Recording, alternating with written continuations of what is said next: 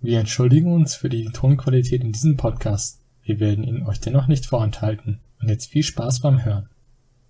Ja, dann herzlich willkommen zum achten Mittelalter-Podcast. Unauthentischer Mittelalter-Podcast mit Ragnar und mit mir. dem Malessay. Und auch mir, dem Schnorrer Sturkopfson. Dann will ich erstmal zwei Gäste begrüßen.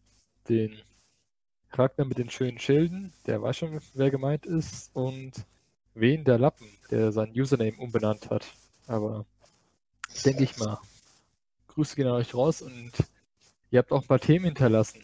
Wollen wir gleich mal mit dem Gambi-Thema anfangen?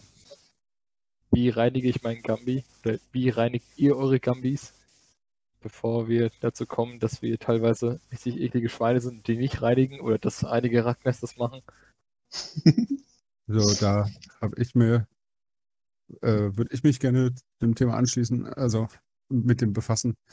Ähm, ja, Gambis werden sehr, sehr häufig äh, nicht gewaschen, weil es ja eingenähte Wattierung ist, die, wenn man sie jetzt zum Beispiel in die Waschmaschine schmeißen würde, verklumpen würde und dann hast du lauter, lauter eklige Knödelchen in deinem Gambi, die dann also zum einen eklig zu tragen sind und zum anderen äh, verliert, verliert der Gambi auch gewissermaßen seine Schutzfunktion äh, als polsterndes Unterkleid. Ähm, es gibt wohl einige Gambis, die haben was eingenäht oder die sind speziell äh, vernäht, dass du sie tatsächlich waschen kannst. Äh, einige behaupten sogar, dass du sie in der Waschmaschine waschen kannst.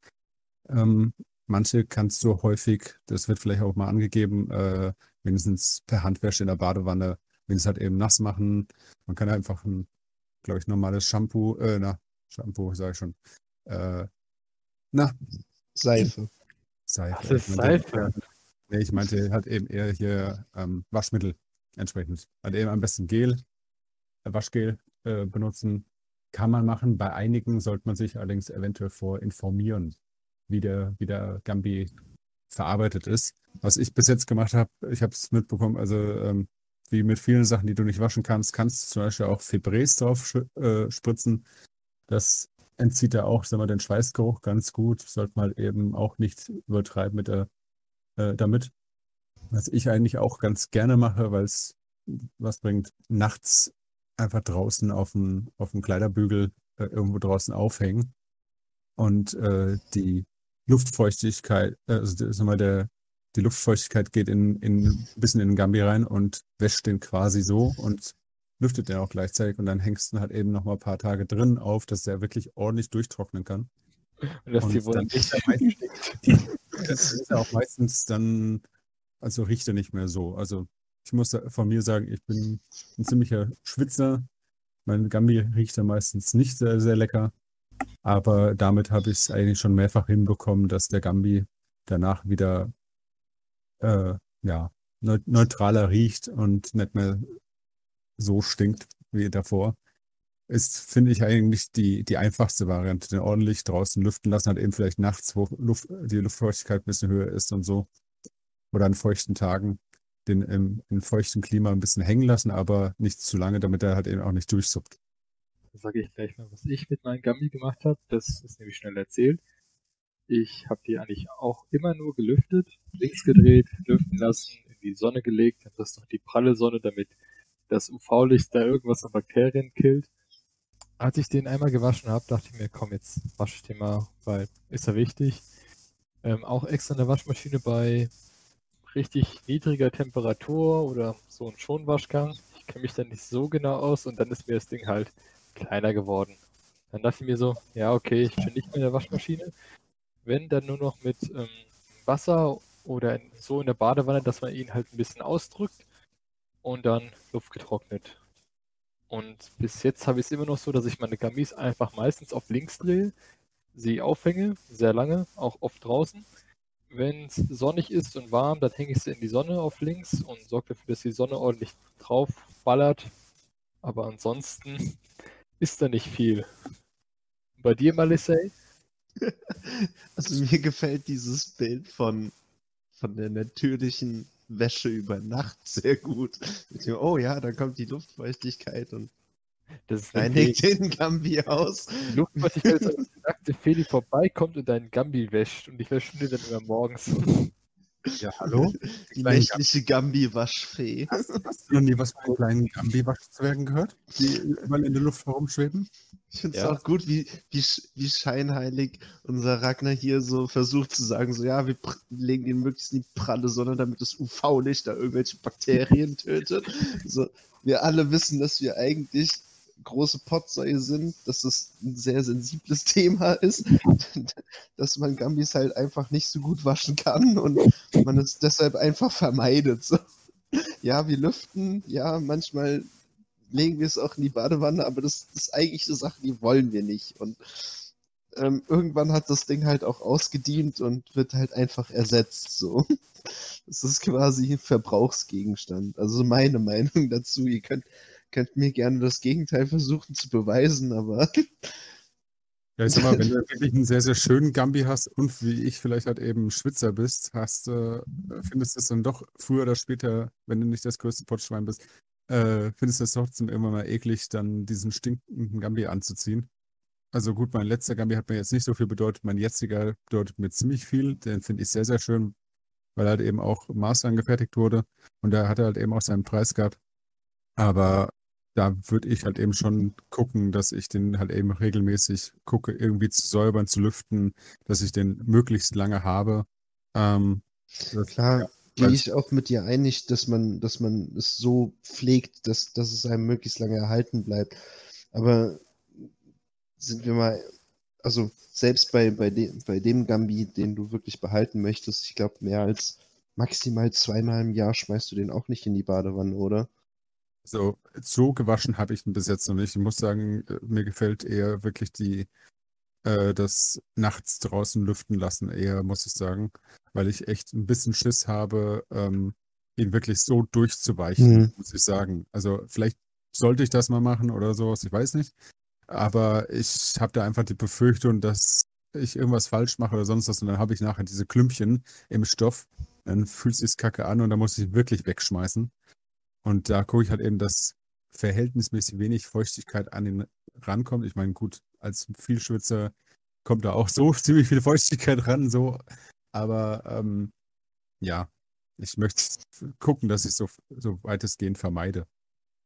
Also eigentlich immer gucken, eigentlich auch auf Lager oder sowas, wo, wo man dann ist. Lüften, hängt, hängt nachdem ihr ihn anhattet, wirklich irgendwo aus. Je nachdem, wie es einem möglich ist. Und äh, ja. Ja, also man sollte ihn jetzt nicht direkt nach dem Training einfach in der Tasche lassen oder äh, in den feuchten Keller in die Ecke schmeißen, so.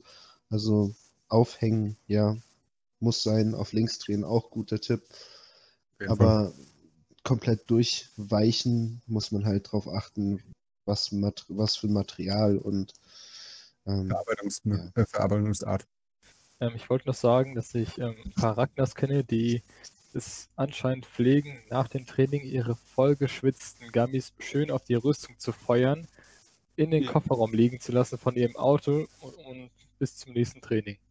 Genau. Damit die Rüstung auch was von dem ganzen Schweiß hat. Und am besten Ja, auch ja. ein bisschen oxidiert. ja, normal Also- machst du das nicht so. Wenn eine Titan- oder Edelstahlrüstung hat, kann man das vielleicht machen. Wenn man eine nicht der genannten Rüstung hat, sollte man es tunlichst vermeiden. Ja. Ach, ich wollte noch sagen, es kommt auch beim Gambeson sehr stark auf die Fütterung drauf an, ob man jetzt mehrere Lagen Leinstoff als Polster hat oder ob man jetzt eine Wollfütterung, eine Aber Ragnar, Ragnar, Polyesterfütterung hast. womit fütterst du dein Gambeson? Was, was kriegt denn der, was kriegt denn ein Gambeson denn so? Ja, der kriegt eigentlich Schweiß zu futtern. Und mein Schmerz. Und vollgeblutet habe ich den auch schon mal. Ja, Aber mein der liebt es. Mein aktueller Gambeson ist eigentlich sehr, sehr dünn, weil ich halt dachte, ich habe jetzt eine Plattenrüstung und da brauche ich keine dicke Polsterung, die Wucht abfedert, sondern da brauche ich einen dünnen Gambi, wenn die Platte eh wie eine zweite Haut aufliegt.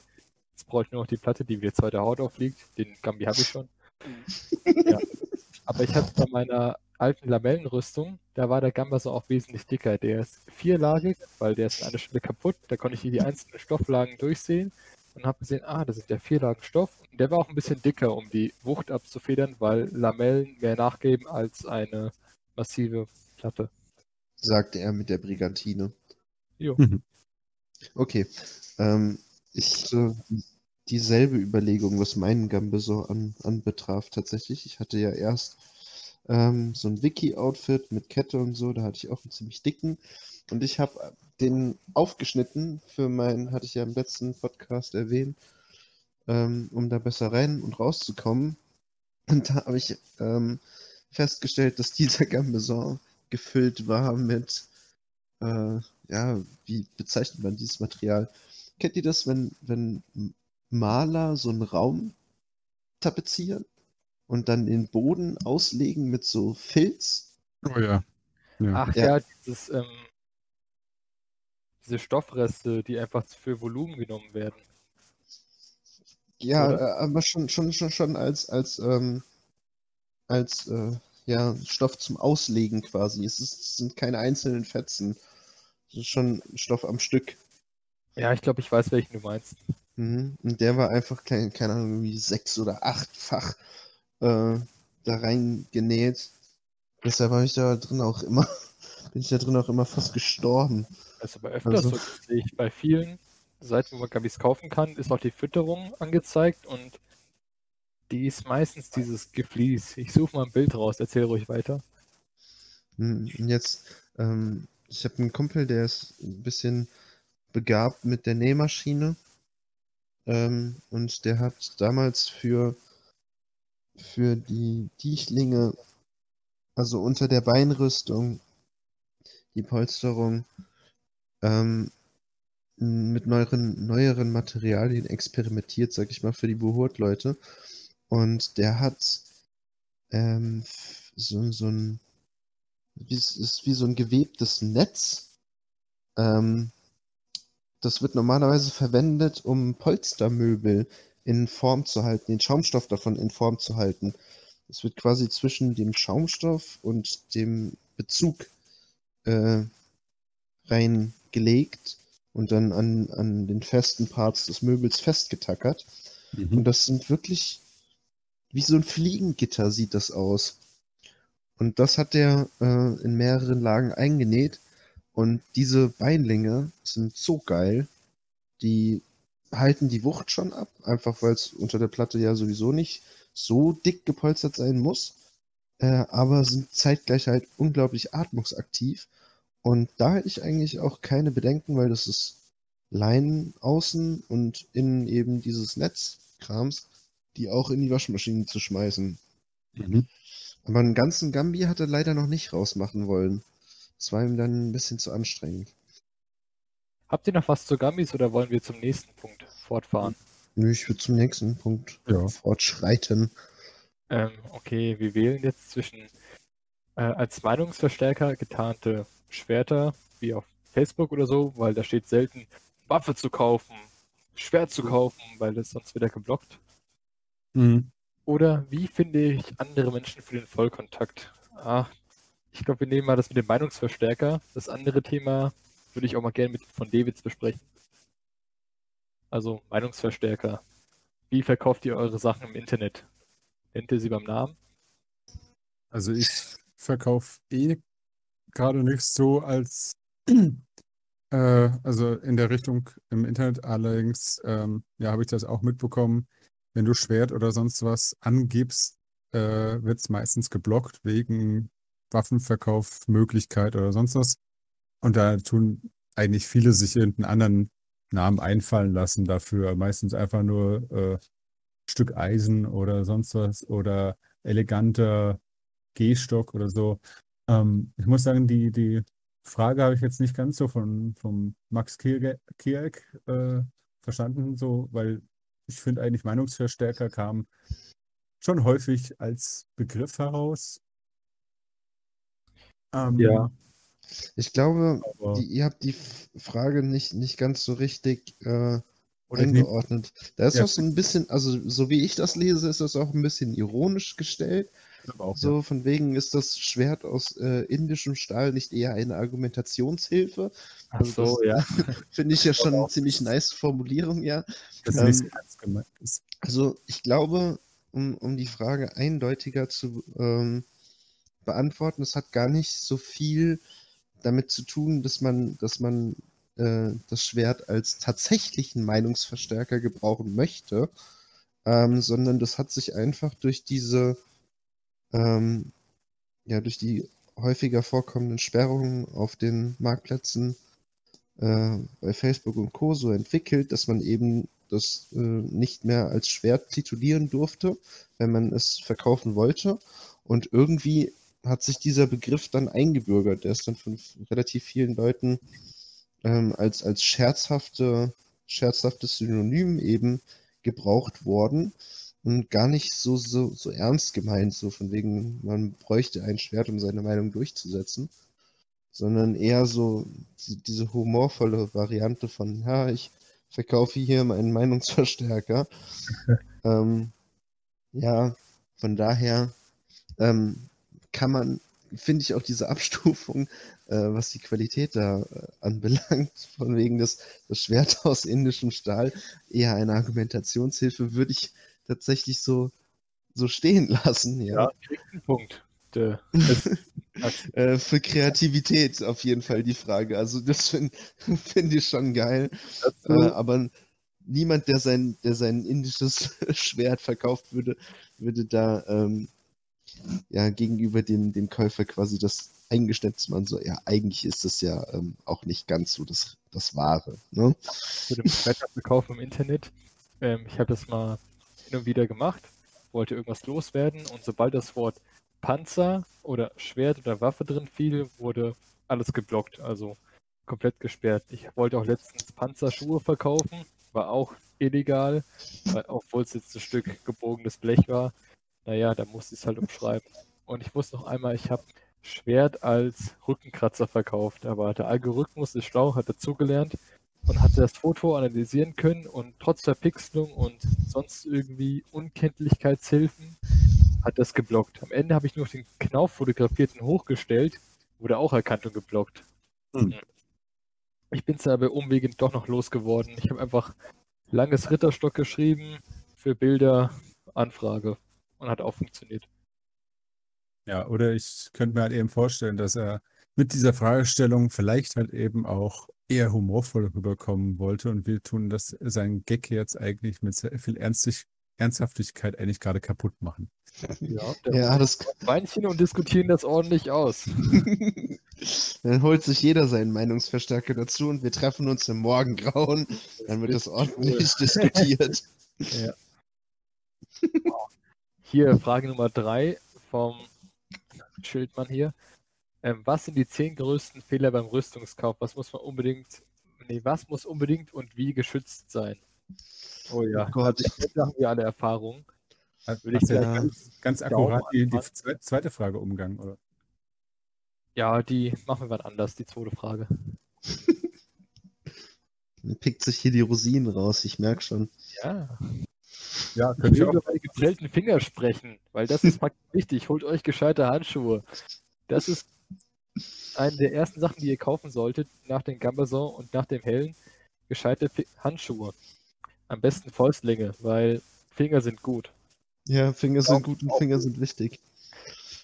Ähm, ja, ich glaube, viele Leute ähm, machen sich keine Gedanken über Materialien, die verwendet werden für Rüstung, sondern die gucken halt auf den Preis und denken sich, äh, auf den Preis und auf das Foto und denken sich, ach, das sieht ja geil aus, das sind ja Handschuhe, die sehen ja nett aus, die kann man ja schon mal kaufen. Und dann kommt das äh, an, äh, es wird benutzt und ist nach dem ersten Mal kaputt und man fragt sich, hä, wieso denn? Es ist doch Metall. Ja, aber Metall ist halt eben nun mal auch nicht gleich Metall. Es, es besteht halt ein Unterschied zwischen einem 1 mm Stahlblech aus Baustahl, sage ich mal, ungehärtet, äh, und ja, anderthalb Millimeter gehärtetem Federstahl. Ähm, das ist ein deutlicher Qualitätsunterschied und ähm, ja, das sind zum Beispiel Sachen, worauf man achten sollte. Das ist ein bisschen schwierig zu, zu erklären, weil es für verschiedene Rüstungsparts auch unterschiedliche Materialstärken und äh, Härtegrade vonnöten sind, sage ich mal. Und es kommt auch immer darauf an, was man damit machen möchte. Genau, also jetzt ein HEMA-Typ braucht keine Panzerfäustlinge von Medieval Extreme, wo er seine Hände schlecht bewegen kann. Aber jetzt ein Behurtler sollte auch nicht mit Fingerhandschuhen rumrennen. Was aber viele Behurtler trotzdem machen. Und Weil es geil aussieht. Ja, es sieht geil aus und die brechen sich auch als die Finger, aber irgendwann muss man doch dazulernen, oder? Niemals. Ich habe meine ersten drei Turniere, habe ich gekämpft. Darf ich eigentlich gar nicht erzählen. Mit anderthalb Millimeter ungehärtetem Baustahl aus Pakistan. Die Handschuhe haben 33 Euro gekostet. Gebraucht oder wie? Nee, nee, nicht neu. Ja, neu. Das kann ich dir bis heute noch nicht glauben, dass es für so wenig Geld so irgendwo sowas zu kaufen gibt. Doch. Doch. Ich habe die Dinger auch noch bei einem Kumpel rumliegen. Die sind mittlerweile schon das dritte Mal am Flicken. Ja. Die sind absolut schlimm überdimensioniert, überdimensioniert, scheiße verarbeitet. Aber sie haben, sie haben gehalten. Also es sind halt Fäustlinge gewesen. So, Wären es Fingerhandschuhe gewesen, ich hätte mir safe schon mehrfach die Hand gebrochen. Vor allen Dingen bei dem einen Markt, äh, so unterhalb der Burg, mit dem Lager am Hang. Ah, Ähm, ja, und also das, das Video ist auch auf YouTube oben tatsächlich äh, von meinem alten Verein und da habe ich zweimal genau auf den, auf den linken Handschuh eine helle Bade eingefangen. Ich habe es tatsächlich nicht gespürt, aber der Handschuh hat ziemlich darunter gelitten. Eine Niete ist ausgerissen, ähm, denn die, die Platte, die über die äh, über das mittlere Fingergelenk äh, geht quasi, war einfach so V-förmig verbogen und stand in beide Richtungen ab und musste danach wieder gerade geklopft werden. Also es war schon haarsträubend.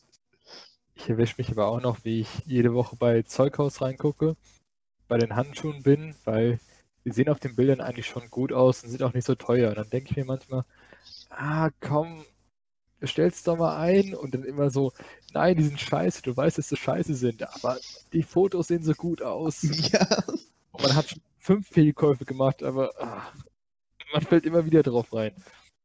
vor allen Dingen, weil Handschuhe sind ja halt auch gerade so ein sehr sensibles Thema im Rüstungsbereich, was den Preis anbelangt.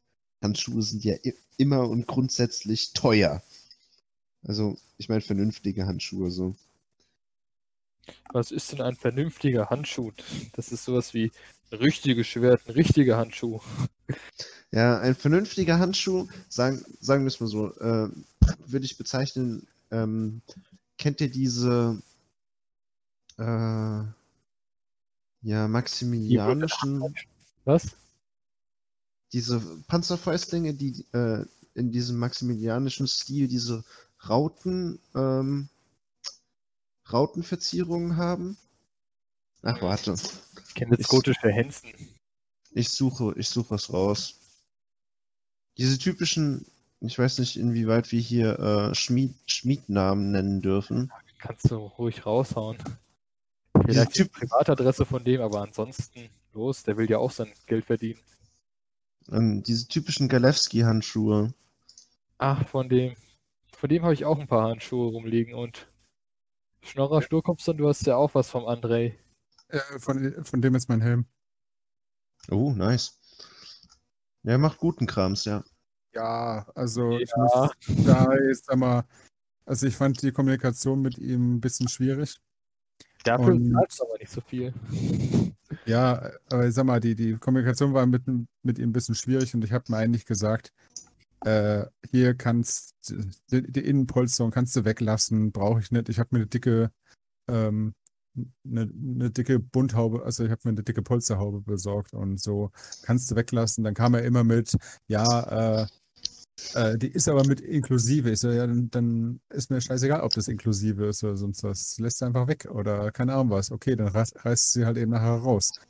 Und dann habe ich ihm meinen Kopfumfang mit Bunthaube geschickt. Dann wollte er ihn auch nochmal ohne Bunthaube haben. Und ja, im Endeffekt kam ein, eigentlich ein, äh, ein zu großer Helm äh, bei raus, was ich ein bisschen kacke dann fand, weil da irgendwo, weiß nicht, was er für eine Vorstellung, also was er sich jetzt irgendwie vorgestellt hat oder wie er mich verstanden, ob er mich irgendwie falsch verstanden hat oder sonst was, aber ich fand es ein bisschen kacke in dem Moment, weil ich wollte halt eben einfach einen Helm, der über meine schon dick gepolsterte Bunthaube drüber passt und er hat da irgendwie was anderes verstanden. Kann jetzt nur jetzt ein Fehler bei mir, kann der Fehler natürlich auch bei mir liegen, kann sein. Aber in dem Moment war ich ein bisschen angry. Also ich benutze ihn trotzdem, aber ich muss mir jetzt halt eben überlegen, dass ich mir äh, noch extra Polsterung irgendwie in den Helm packe oder meine, oder ich müsste theoretisch fast eine neue Bunthaube dann besorgen.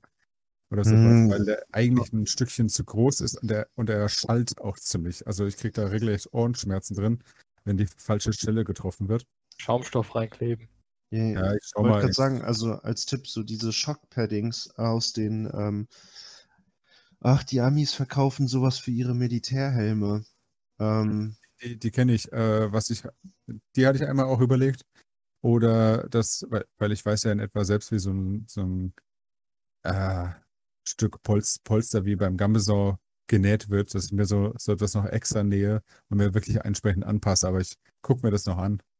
Und weil ich will auch irgendwie was haben, was so polstert, weil es klingt fa- fast wie eine Kuhglocke, wenn es an, an, an der falschen Stelle äh, angeschlagen bekommst. Das ist sehr unangenehm. Ja, das ist halt das Problem mit, also das meinte ich mit unterschiedliche äh, Rüstungsstellen erfordern unterschiedliche Materialien. Helme zum Beispiel aus gehärtetem Stahl ähm, machen sowas häufiger mal, dass sie dann beim, beim Auftreffen sich anhören wie eine Glocke. So. Mhm.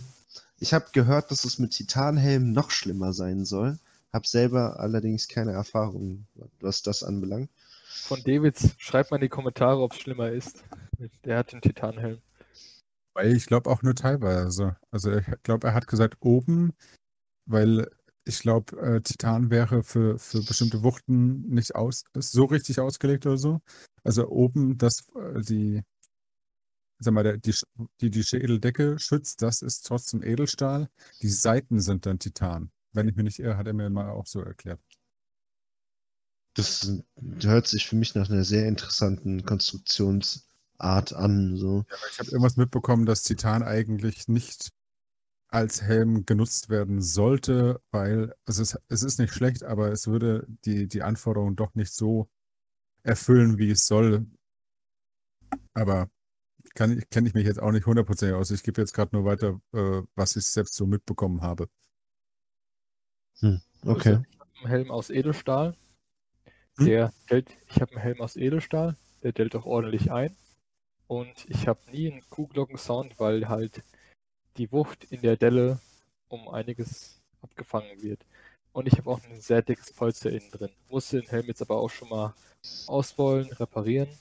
Das kann man ein paar Mal machen, aber ab dem fünften oder sechsten Mal ähm, fängt er dann an zu reißen. Also das Material wird dann immer dünner, weil es quasi gepresst wird. Aber ich glaube, Materialermüdung quasi. Ja. ein paar Jährchen. Also ich würde sagen, für, für Helme ist es auf jeden Fall ein großer, großer Vorteil, wenn der Helm sich einbellen lässt. Äh, auch wenn man das jetzt, äh, wenn sich das im ersten Moment komisch anhört, aber es hat eben den, den Vorteil, dass dadurch, dass das Material ein bisschen nachgibt, ähm, da, keine Sorge, es, es reicht nicht, um euch den Schädel zu spalten. Äh, In der Regel, wenn der Helm gut gemacht ist, ähm, nimmt es halt die, die Wucht aus dem Schlag raus und man hat nicht diesen Ringing-Sound und ähm, vor allen Dingen muss man muss die Wirbelsäule nicht so viel abfangen davon quasi. Ähm, was, wenn wir uns so dem, den Restteil der Frage noch zuwenden, so was denn unbedingt geschützt sein muss, ähm, meiner Meinung nach Combo-Pieces, die unbedingt wichtig sind für äh, eine gescheite Rüstung, sind Helm, Handschuhe, ähm, einen Kragen, ein Kragen jeglicher Art, also Polster mit Kette von mir aus, aber am besten halt äh, Polster mit Platte, so ein Bischofskragen, um den äh, Nacken nochmal gesondert zu schützen. Am besten noch eine Schwebscheibe über irgendwie einen ja, Aventail, also diesen Kragen, der am Helm nochmal angebracht ist.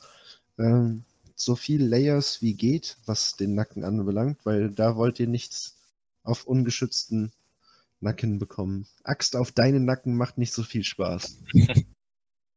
Ja, und Ja. Äh, ich muss sagen, äh, auch irgendwie gucken, ja, das, also ich, ich muss sagen, ich gucke halt eben darauf, dass zum Beispiel mein Helm entsprechend lang ist. Ich hatte bei meinem ersten Helm hatte ich ein verlängertes Visier, das habe ich gleich im letzten Post Podcast schon mal erzählt, äh, weil ich in einem Training zwei Schläge auf den Kehlkopf bekommen habe. Äh, fand ich halt eben nicht so geil und dass man halt eben wirklich guckt, der Helm sollte entsprechend länger oder irgendwie übers Kinn hinausgehen am besten. Und ja, je nachdem, was man hat. Also es gibt ja die Bunthauben, also die Polsterhauben, die so wie eine Bunthaube vorne unter das Kinn zusammengeschnürt werden. Da wäre halt eben dann äh, der Hals quasi frei. Dann sollte man sich vielleicht überlegen, ob man sich einen extra Kragen holt oder gleich eine Polsterhaube mit integrierten Kragen, die auch entsprechend Polsterung am Hals äh, vorzuweisen hat. Weil ich finde es, also mal abgesehen davon, dass es eventuell sogar tödlich enden kann, ist es wirklich eklig, wenn man einen Schlag auf den Hals bekommt und dann da hängt wie sonst was. Also, oder sag mal, Angst haben muss, ist da jetzt was drin kaputt? Kann ich, sag mal, habe ich jetzt Schluckprobleme oder sonst irgendetwas? Ähm, ja, also ich, da, darauf würde ich halt eben auch, also besser habe ich dann Wert gelegt, muss ich sagen. Ja, kommt natürlich drauf an, was man kämpfen möchte. Jetzt Vollkontakt einfach auf einer Wiese mit irgendwelchen wilden Leuten. Behurt, Heber, Codex Bedi oder sonst irgendwas. Aber auch beim Codex Bedi kann dir ja ruhig mal ein Speer Richtung Gesicht gleiten. Nein, nein, nein, nein, nein, darfst du nicht, darfst du nicht, du darfst nicht Richtung Ge- Gesicht stechen. Halt die Fresse, ich habe einen Speer auf die Nase bekommen beim Codex Bedi. Dann hat derjenige nicht sauber gekämpft, weil man muss den Speer immer Richtung Boden halten, ja? Das bringt dir selbst aber nichts, wenn du auf einmal einen Speer in der Fresse hast. Und seitdem ziehe ich beim Codex Bedi auch immer eine Fechtmaske an. Entschuldigung, aber bei Codex Bedi kann ich einfach nicht ernst bleiben. Ja, das war noch die Zeit, wo ich einfach alles mitgemacht habe. So Codex Bedi, also alles Mögliche, wo Kampf gab, einfach mal mitgenommen. Da, könnt, da habe ich mir noch gesagt, also weil wir auch ja gewissermaßen vorgeprägt von äh, Leuten aus dem Codex Billy sind, ähm, kenne ich jemanden, der auch da schon länger unterwegs ist, den ich aber für sehr korrekt halte. Der macht das schon seit, glaube ich, 16 Jahren, hat er mir gesagt. Und ihn halt, äh, halte ich für, sag mal, verantwortungsvoll im um Umgang damit, weil ich finde es, äh, Codex Billy hat prinzipiell finde ich seine Daseinsberechtigung. Das macht, es sind meistens einfach die Leute, die die Scheiße eben bauen und das nicht, äh, sei es mal diese Kampfsport, äh, Kampfsportart so nicht gescheit ausführen, muss ich sagen. Das, das macht mich eigentlich traurig, weil an und für sich habe ich persönlich gar nichts gegen Codex Belli. Kann man machen. Äh, die Leute machen es halt eben kaputt. Und ja, Ja, ähm, gut, muss man tatsächlich differenzierter sehen, als, als ich das eben zum Ausdruck gebracht habe. Da gebe ich dir absolut recht. Ähm, den, den Ist- könnten wir vielleicht auch mal in den Podcast einladen. Ich kann mal fragen, wenn ihr Bock habt. Jo. Dass wir mal die Seite beleuchten könnten. Wenn da vielleicht auch unsere Podcast-Zuhörer Interesse dran haben. ja, das wäre doch mal ganz interessant, sich mit, mit, mit der guten Seite davon austauschen zu können. Wir haben ja schon mal einen Codex Bedi Podcast gemacht. Das ist schon eine Weile her. Aber wir könnten das auch mal ruhig mit jemandem besprechen, der das aktiv macht und nicht jemanden, der das ein bisschen belächelt. Also, Codex Bedi kann man machen, muss man aber nicht. Genau. ja, ansonsten, was sind noch große Fehler beim Rüstungskauf? Ja, Ja, schützt eure Gelenke. Auf jeden Fall immer Ellbogen schützen. Sind sehr wichtig. Wenn ihr da getroffen werdet, ihr lasst das Schwert fallen, könnt euren Arm nicht mehr anwinkeln, ist extrem beschissen. Schützt eure Gelenke, ob jetzt mit Inliner-Protektoren oder mit irgendwelchen billigen Kacheln vom Zeughaus. Gelenke sind sehr, sehr wichtig. Die, die Finger, der Kopf sowieso. Und was ich jetzt einmal zum Kauf selber sagen würde, das äh, sehe ich halt eben auch mit Schwertern und so, wenn es euch möglich ist, äh, ist halt eben meistens nicht, aber ähm, wenn es möglich ist, äh, vorbeizufahren und das Zeug mal anzuprobieren, mal in der Hand zu haben, äh, versucht, das zu machen, wenn es vielleicht halt eben auch mal, sagen wir mal, zwei Stunden Fahrt sind, ihr das und vielleicht nur die Faulheit überwiegen würde oder so etwas. Äh, das lohnt sich. Fahren, wäre besser, weil am Ende hat man sich irgendeinen Schrott gekauft und gerade bei Privatverkauf gibt es dann halt eben keine Rücknahme oder sonst was. Und dann hat man dann Summe X für irgendwas bezahlt, wo man jetzt selber vielleicht noch gucken muss, wie verkaufe ich es weiter, was mache ich jetzt damit, kann ich es noch irgendwie ho darauf hoffen, dass ich es zum Einkaufspreis wieder verkauft bekomme, wer nimmt mir den Kram vielleicht dann überhaupt ab oder so. Muss ich so sagen, ja, wenn es euch möglich ist, guckt, dass ihr wirklich den Kram in, in die Hand bekommt und es mal ausprobiert. Gerade also inzwischen muss ich sagen, gerade bei Schwertern gehe ich inzwischen so um, weil ich da auch mal richtig bös äh, in die Scheiße gegriffen habe. Und habe irgendwas im Internet äh, mir gekauft und bin so auf die Fresse damit geflogen. Und inzwischen sage ich mir, mir selber, ich kaufe nur noch äh, was, was ich vorher in der Hand, äh, Hand gehalten habe. Also bei Schwertern.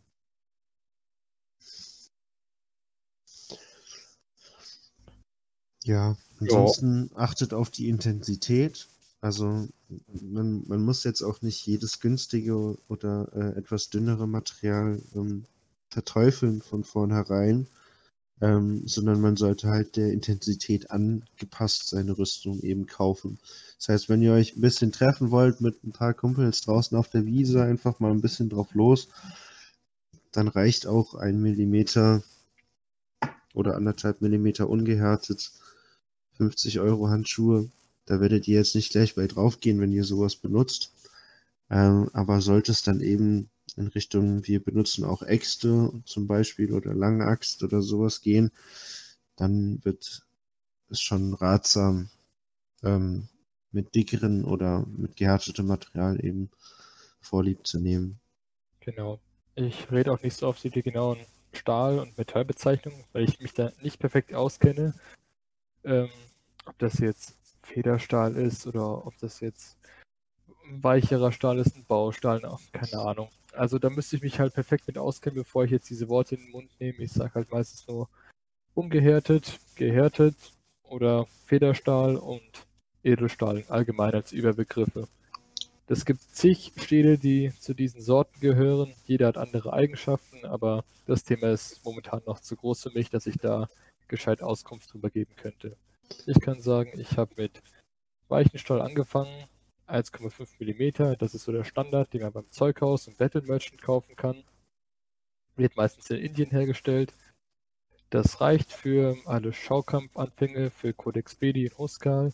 Wenn es dann irgendwann in Vollkontakt geht, sollte man sich am besten von osteuropäischen Schmieden was holen. Die sind auch dann darauf ausgelegt, dass es ruppiger ist und wenn es dann in die Sportrichtung geht, was Professionelles, dann wird man auch von seinem Team beraten, was man sich ein bisschen zulegen sollte. Ja, wobei ich sagen muss, dass das auch nicht immer sehr hilfreich ist. Ähm, da, ja. kann, da kann ich jetzt noch dazu sagen, dass man da auch ein bisschen aufpassen muss, gerade wenn man wir, äh, in, bei, bei tschechischen Schmieden äh, sich was besorgen möchte. Ähm, ist mir, mir persönlich halt eben aufgefallen, dass sehr, sehr viele schon in die Beruht-Richtung gehen und äh, die Waffen und Rüstungen dann entsprechend äh, verarbeitet sind, also sehr, sehr schwer auch teilweise verarbeitet sind. Ich habe mir mal ein, also ja, ein Schwert von Metalweg Extreme geholt. Die sind in der Richtung aufgebaut, jedenfalls bei den Schwertern. Ähm, und hatte dann doch einen ziemlichen Klöppel in der Hand gehabt. Ähm, wenn man halt eben eher was Filigraneres kämpfen möchte, dann wären solche, solche Waffen halt eben ungeeignet. Also, äh, ja. Vielleicht halt eben gucken, auf was sich, auf was sich der Schmied spezialisiert hat oder so. Und viele, viele geben ja eigentlich auch Gewichtsangaben äh, an. Ich muss aber sagen, dass mich da jetzt nicht hundertprozentig mit den Gewichtsangaben auskenne, dass ich jetzt sagen könnte, hier das und das empfehle ich äh, bei der und der Kampfart oder sowas als Gewicht, aber ich glaube halt eben so ein, so ein Einhänder mit, ich hatte, glaube ich, dann einen Einhänder mit eins, eineinhalb Kilo oder sowas, das ist übelst anstrengend. Das, also wenn man jetzt mal leichter kämpft, braucht man so etwas einfach nicht. Also ich kenne dein Schwert, um das mal in die Rollenspielperspektive zu drücken. Deins hatte irgendwie 1000 Damage gemacht und war verdammt schwer. Also du hattest einen schönen Behurt-Falchion Mhm. und es gibt auch noch andere Falchions zum Fechten oder historische Nachbildung und deiner wog jetzt 1,5 Kilo und manche historische Nachbildungen wiegen halt 700 Gramm. Da Mhm. kannst du dir sehr schnell denken, wer jetzt schneller ist und filigraner und wer halt auf Wucht ausgelegt ist und auf stumpfe Gewalt. Ja. Weil Schwerter ja grundsätzlich eigentlich keine Wuchtwaffen sind. So, Schwerter sind immer leichter, als man denkt. Ja, aber der moderne Vollkontaktsport macht sie hin und wieder mal gerne zur Wuchtwaffe. Ja, das ist wahr. Gerade diese Falchione sind dann, aber die sind dann auch tituliert so mit 1,3 Kilo oder so. Ähm, die müssen sich ja auch tatsächlich an Gewichtsangaben halten. Also die Waffen werden ja vorher geprüft, bevor das Feld betreten werden darf.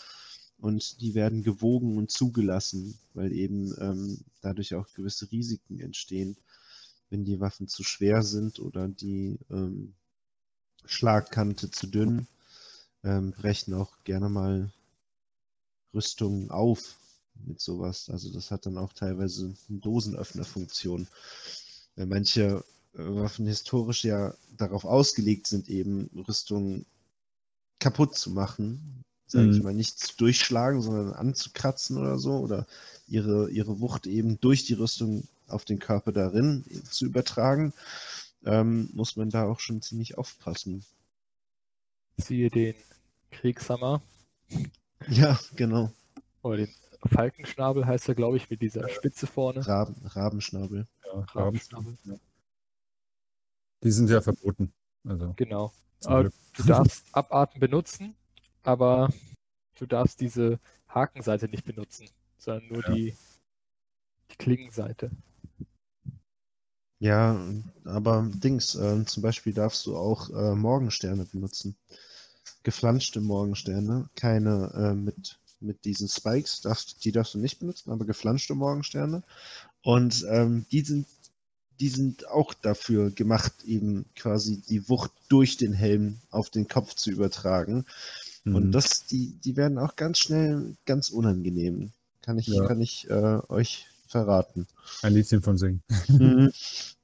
Nee, das äh, denke ich mir auch immer wieder, wenn ich da auf dem einen oder anderen Markt dann äh, ein Behurt-Turnier sehe, denke mir, Alter, egal wie, was, was für eine Rüstung du anhast und wie viel Millimeter dick das Ding ist, das hast du gerade so gemerkt und das wirst du auch noch die nächsten zwei, drei Tage merken. Da will ich einmal im Sturkopf, als wir auf dem Mittelaltermarkt waren, der mit der Burg, da Ja, haben wir eine Vorführung gehabt und da hattest du dein dickes Claymore in der Hand und hast mir von oben gerade auf den Helm gezimmert und du hast genau diese eine Verbindungsniete getroffen. Und der Helm, der hat aber so geklingelt, obwohl er normalerweise nicht klingelt. Und das habe ich auch ordentlich gemerkt und gespürt. okay. Da war ich auch kurz so, uiuiui. Ich sollte Ja. mich mehr bewegen und mehr decken. Dabei versuche ich ja eigentlich, also deshalb habe ich, muss ich sagen, ja, äh, für, für die Verhältnisse bei uns im Verein, wie ich finde, ein, äh, eine Kampfart mehr an, angelegt, die eigentlich ja, locker ist. Also ich, ähm, ich kenne, bei, bei uns gibt es einige, wie ich finde, die, ach, wie beschreibe ich es denn? Ja, dann, da entweder das Abbremsen nicht so drauf haben oder zu viel Kraft haben, dass das Abbremsen oder das Gleiten lassen äh, der Klinge ähm, dennoch seine Wirkung hat. Und bei mir ist halt eben eigentlich nur, dass ich, ja, eigentlich das Gewicht meines Schwertes, weil es wiegt drei Kilo und die, die, die schubst sich eigentlich nur an und lasse sie dann meistens gleiten, aber ähm, ja, man merkt es ja dann wahrscheinlich schon noch trotzdem. Genau, was haben wir noch hier an Fragen? Ähm, wie trainiert ihr jetzt, wo man sich nicht mehr so gut treffen kann? Ja, äh, Home-Training jeden Tag oder halt gar nicht, so wie ich aktuell. Ich wollte gerade sagen, lügt doch Ganz nicht. ehrlich, ich bin super faul gerade. Ich bin meistens in der Werkstatt und bastel irgendwas und trainiere nicht. Das ist die bittere Wahrheit. Ja. Also bei uns jetzt eigentlich auch nicht. Es hieß, äh, dass ich wohl noch halt eben zwei Personen, jeweils, also jeweils eine Person aus verschiedenen Haushalten gerade in der einen Halle treffen dürften und trainieren dürften. Aber das ist manchmal halt eben auch so eine Sache, weil ich glaube, also nicht jeder von uns wohnt so nah an der, an der Halle dran, dass, dass man sagt, ah ja, wir, wir fahren mal gerade eben rüber und machen mal ein Training. Und das ist meistens über, überwiegt dann doch der Schweinehund wieder. Genau. Das Einzige, was ich äh, mache, ich ziehe die Rüstung manchmal an und gehe damit spazieren mit dem Hund. Oder ziehe sie einfach mal so an, bin im Garten, mache dann eine Übung aus einer halben Stunde, wird dann doch eher zwei Minuten und dann, ja, habe ich sie noch ein bisschen an und ziehe sie wieder aus. Fürs Feeding.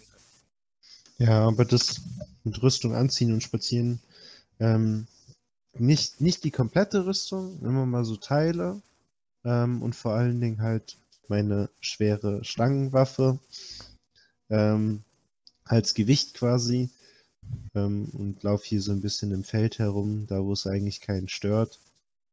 Ja, ich tue momentan recht viel dafür sogar. Ich mache halt wirklich täglich diesen einstündigen Spaziergang ähm, um mal wieder ein bisschen. Fitness aufzubauen. Es tut mir leid. ähm, ja, aber dafür bin ich kardiomäßig total im Eimer. Also ich fange schon an zu keuchen, wenn ich hier eine Treppe hochlaufen muss, was auch so mit Sicherheit stark vom Rauchen abhängig ist. Aber das habe ich ja auch aufgegeben, glücklicherweise. Seit neuestem. Ja, ähm, ich hatte tatsächlich Lust, ähm, an die hier Anwesenden gerichtet, sich mal wieder ein bisschen stärker zu betätigen. Also falls sich irgendwie eine Möglichkeit findet, nutze ich das hier auch gerne mal als Plattform dafür. So findet man übrigens Leute zum Trainieren in, in komischen Podcasts. Ja, dann fordere ruhig mal die fünf Leute auf, die das hier hören. Und am Ende musst du nur zwei Stunden lang fahren. Für den nächsten aus unter München oder so. Ja, es war eigentlich hauptsächlich an euch beide gerichtet, weil ich euch ja schon kenne. So. Ja, an und für sich können wir da vielleicht mal was arrangieren.